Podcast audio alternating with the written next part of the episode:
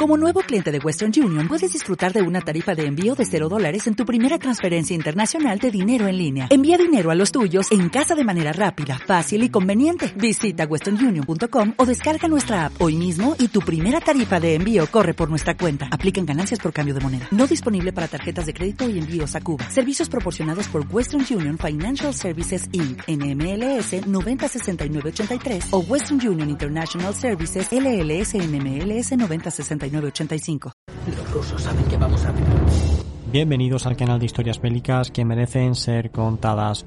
Hoy traemos un programa en el que vamos a analizar cuáles eran los conocimientos que tenían los soviéticos sobre la ofensiva que los alemanes lanzaron en el verano de 1943 sobre Kursk. A menudo se ha dicho que el alto mando soviético era conocedor de hasta el más mínimo detalle de este ataque debido a la información que recibían de sus espías o de los británicos, pero, como veremos a continuación, esto dista mucho de ser así. Este es un tema del cual se ha debatido mucho, llegándose incluso a acusar en los años 70 al propio Martin Bormann de ser un agente doble que pasaba información a los soviéticos y que llegó incluso a refugiarse en la Unión Soviética cuando la guerra terminó.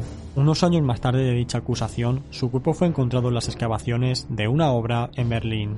Esta serie de acusaciones tan fuertes que se han mantenido durante décadas nos sirven para hacernos una idea del duro golpe que le supuso a los alemanes el fracaso de esta ofensiva, teniendo que encontrar una especie de puñalada por la espalda como justificación. Antes de entrar a analizar cómo averiguaron tan pronto los soviéticos las intenciones de los alemanes en 1943, hagamos una pequeña comparación de las dos campañas anteriores para que veamos bien las diferencias. En primer lugar, tenemos la gran primera operación que lanzaron los alemanes contra la Unión Soviética en junio de 1941. Este se realizó a través de una línea de frente inicial de más de 1.300 kilómetros que fue aumentando a medida que se adentraban en territorio soviético. Esta operación fue un rotundo éxito en su etapa inicial y los ejércitos alemanes abrieron paso por todo el frente, capturando a millones de prisioneros enemigos. Sin embargo, y al contrario de lo que se suele pensar, el alto mando soviético, si bien no era conocedor de que los alemanes iban a atacar, sí que habían detectado desde hacía meses a las tropas alemanas concentrándose cerca de sus fronteras. Esto provocó numerosas visitas de embajadores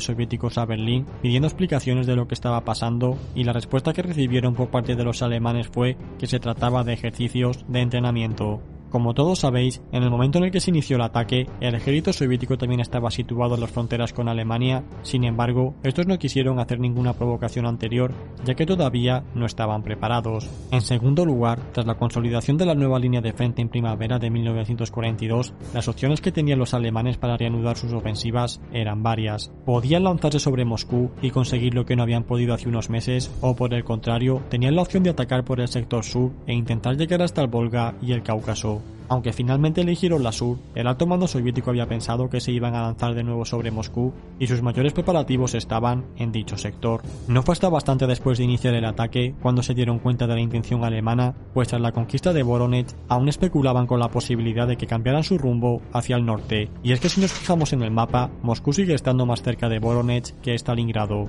En cualquier caso, tanto uno como la otra fueron dos éxitos iniciales y el ejército alemán resultó ser arrollador. Ambas tuvieron en común factor sorpresa, aunque la concentración de unidades alemanas siempre fueron detectadas por los soviéticos. Cuando hablamos de la Operación Ciudadela, hay bastantes diferencias con las anteriores. En primer lugar, y si observamos la línea de frente que se quedó en marzo de 1943, todas las miradas se centran de inmediato en el saliente de Kursk. Para los alemanes, el saliente representaba un gran peligro que debían solucionar, pues estas posiciones ofrecían a los soviéticos enormes ventajas para abalanzarse en profundidad sobre la retaguardia del grupo de escritos centro y sobre la cuenca del Donetsk.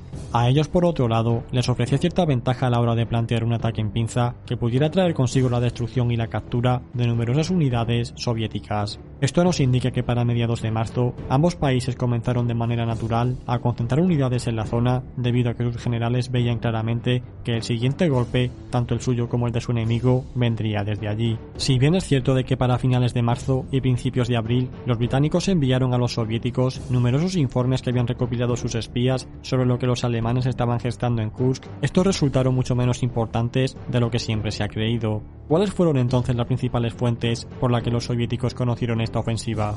En primer lugar, tenemos que apuntar a las propias misiones de reconocimiento soviéticas y al papel que jugaron los partisanos. Como ya vimos en un programa, tras la derrota alemana en Stalingrado y sus diferentes retiradas, la presencia partisana en la retaguardia alemana no hizo más que aumentar. Estos partisanos, además de efectuar ataques a las líneas de suministros del ejército alemán, enviaban numerosos informes que alertaban de la presencia de tropas en distintos puntos. Fueron especialmente duros los combates contra los partisanos en el sector central del frente alemán, que necesitó de muchas unidades de la Wehrmacht para reducirlas y controlarlas. Estos combates afectaron mucho a la organización de las tropas de Model que atacarían en la pinza norte. Por otro lado, la aviación soviética, que no hacía más que ganar peso en los cielos, también podía detectar fácilmente estas concentraciones de tropas alemanas. Cabe destacar que durante estos meses previos al ataque se produjeron muchos avisos a las unidades alemanas en los cuales les llamaron la atención porque no estaban cumpliendo con las órdenes de silencio y camuflaje. Fue gracias a estos enormes descuidos alemanes uno de los motivos por los que muchas de sus unidades fueron descubiertas, ya fuese visualmente o escuchadas por el espionaje radiofónico.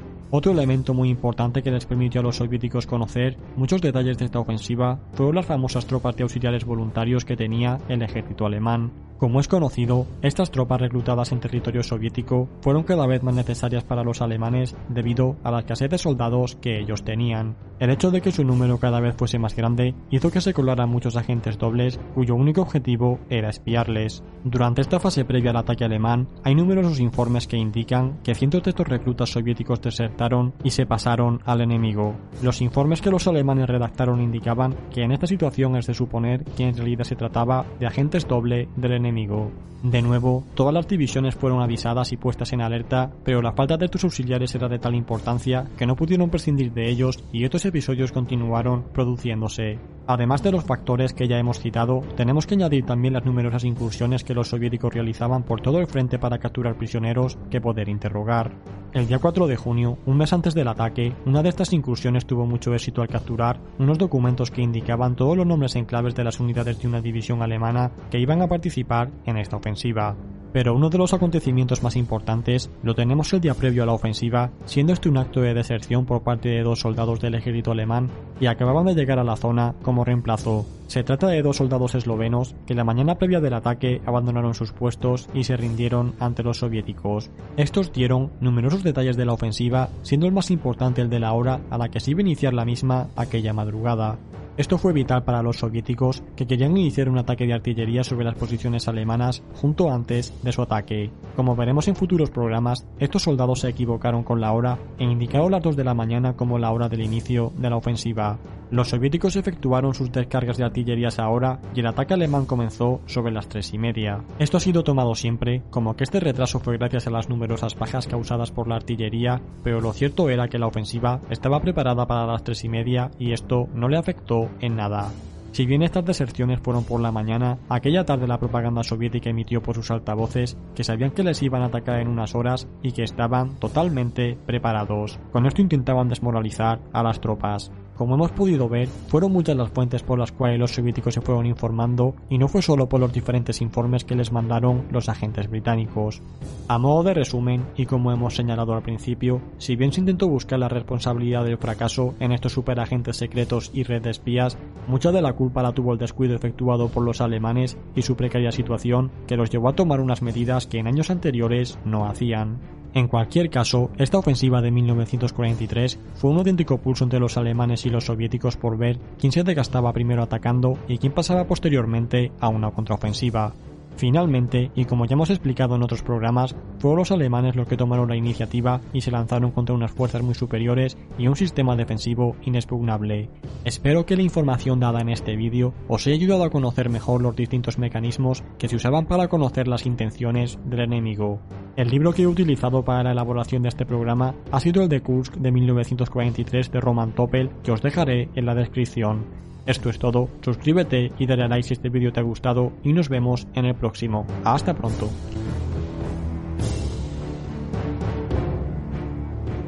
Como nuevo cliente de Western Union, puedes disfrutar de una tarifa de envío de 0 dólares en tu primera transferencia internacional de dinero en línea. Envía dinero a los tuyos en casa de manera rápida, fácil y conveniente. Visita westernunion.com o descarga nuestra app hoy mismo y tu primera tarifa de envío corre por nuestra cuenta. Aplican ganancias por cambio de moneda. No disponible para tarjetas de crédito y envíos a Cuba. Servicios proporcionados por Western Union Financial Services Inc. NMLS 906983 o Western Union International Services LLS NMLS 906985.